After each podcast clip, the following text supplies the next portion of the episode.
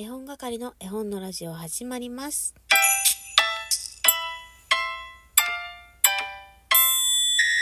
こんばんは、絵本係のまこです。この番組は絵本つながる言葉、命をテーマに活動している絵本係が絵本の話をしたり、絵本じゃない話をしたりする12分間です。少し前に風邪をひいてしまったので、ちょっと声がいつもと違うかもしれません。お聞き苦しい点あるかもしれませんが、よければね、最後まで聞いてください。皆さん、一気にね、寒くなりましたが、元気にお過ごしでしょうか？私はね、先ほども言いましたけれども、ちょっとね、体が弱ってるのかな？すごく風邪をひきやすい体質になってしまったのか、もう10月末から11月中旬までに2回も大きな風邪をひきました。喉がめちゃめちゃ痛い風邪と熱は出ないんだけれど体がだるすぎる風。邪もしかしたら子供たちからうつったのかもしれないんですけど子供たちはこんなにしんどそうではなかったのでまあそれがね救いではありますがやはり子供たちからもらう風の威力ってすごいなと改めて思いました。そうだ私41歳になりました。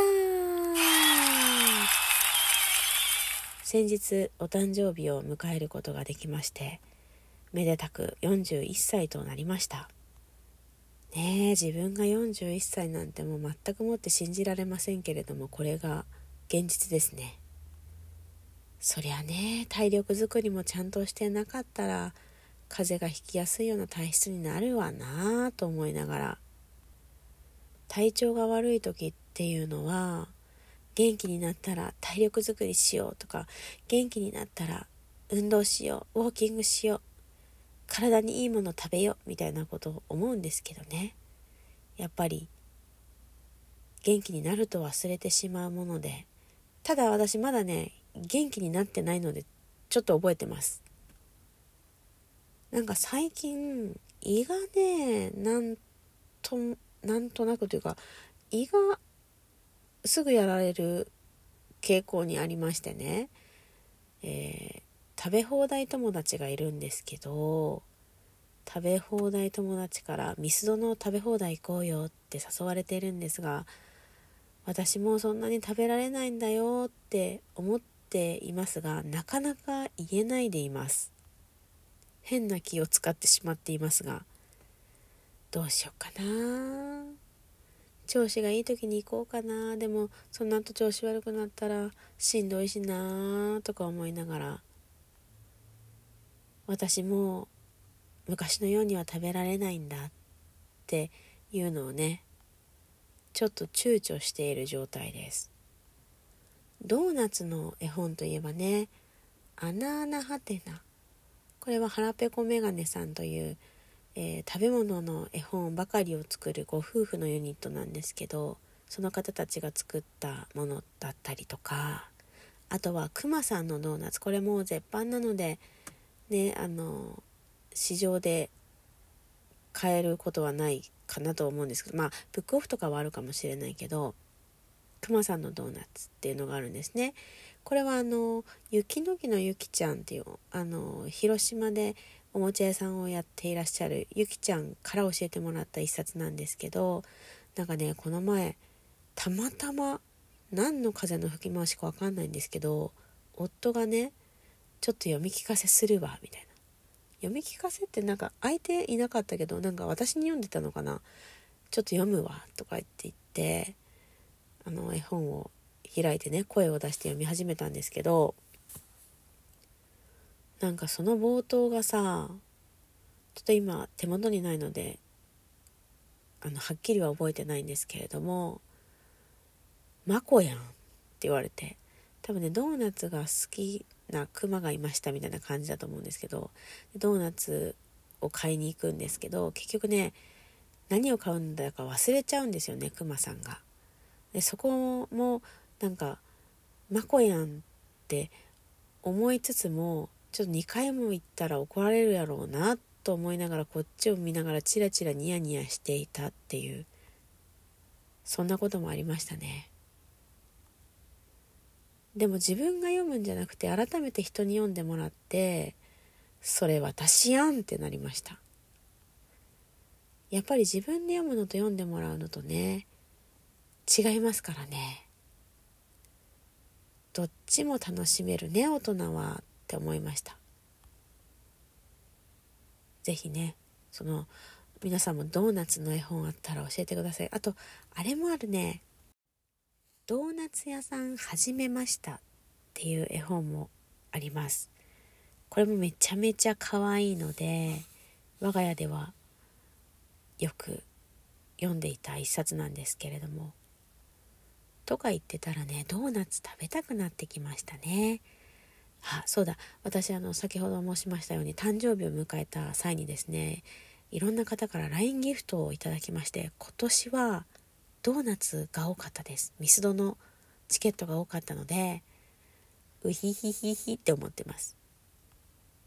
食べ放題に行かなくても食べ放題みたいなことできるなと今ねひらめいてしまいました。今日は11月22日いい夫婦の日ですね。今日が結婚記念日っていう方も多いんじゃないかなと思うんですが実は私の両親も結婚記念日でした、えー、何もしてあげられなかったけど一応おめでとうという言葉だけはプレゼントしてきましたが子供たちもね、えー、2人とも嫁に行きおばあちゃんは施設に入り2人だけの生活を送ってますがなかなかにちょっと大変そう。いろんな意味で。でもね2人ともが揃って健康でこうやって、まあ、老後と言われる時期を過ごせるって幸せだなぁとえー、娘ながらに思いますね。私も老後ね楽しくいろんなところに夫と出かけたいなっていう夢は持っているんですけど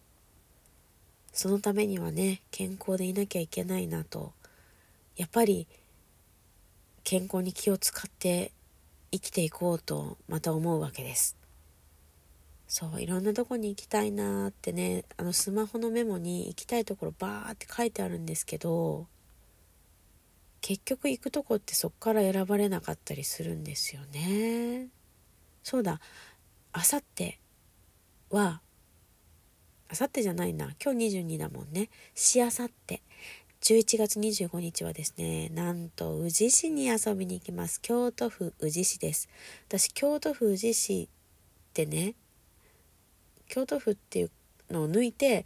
宇治に行くんだっていうと「あ奈良いつだった?」とか「奈良行くんだよね」って言われるんですけど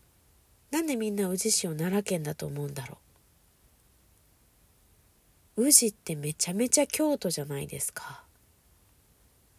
宇治に住んでいるお友達は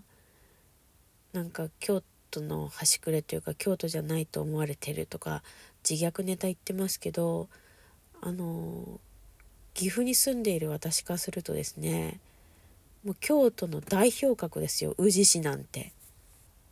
そんな宇治に何をしに行くかというとですね絵本とダイアローグという、えー、私がやっているこう企画がありましてそれをね是非宇治市でということで、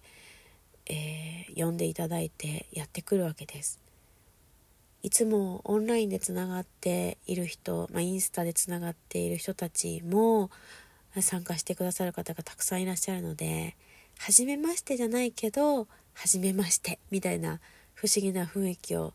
味わえるのを楽しみにしています。その絵本でダイアローグの時間は一冊絵本をまず読ませてもらって、えー、感想だったり思うことをこうシェアしていく中で皆さんでテーマを一つ決めてそれについて対話をしていくっていう時間なんですけれども今回読ませていただく絵本もね一冊も決めてるんですが、えー、どんなテーマになるのかなどんな対話になるのかなっていうのを今からすごく楽しみにしています。宇治を皮切りにねいろんなところでできたらいいなーって思っています。まあそんなこんなでね11月ももう終わってしまいそうな勢いですが12月に入るともう一気にクリスマス年末っていう雰囲気がねこう至る所に溢れてくるかと思うんですけれども今日午前中に、えー、ラジオトークのライブでねすこやすみさんという方のところに遊びに行ったんですがそこであの新しいねハッシュタグ企画があるということでラジオトーク百科事典っていうものなんですけれどもまたねそれにも参加したいなと思っているので絵本係のクリスマス絵本のご紹介の収録ももうすぐ上がる予定です。早めにしないとねもう一気にクリスマス来ちゃうから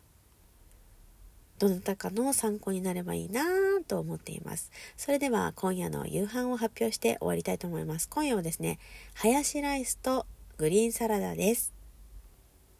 今からもりもり食べていきたいと思います。それでは皆さん、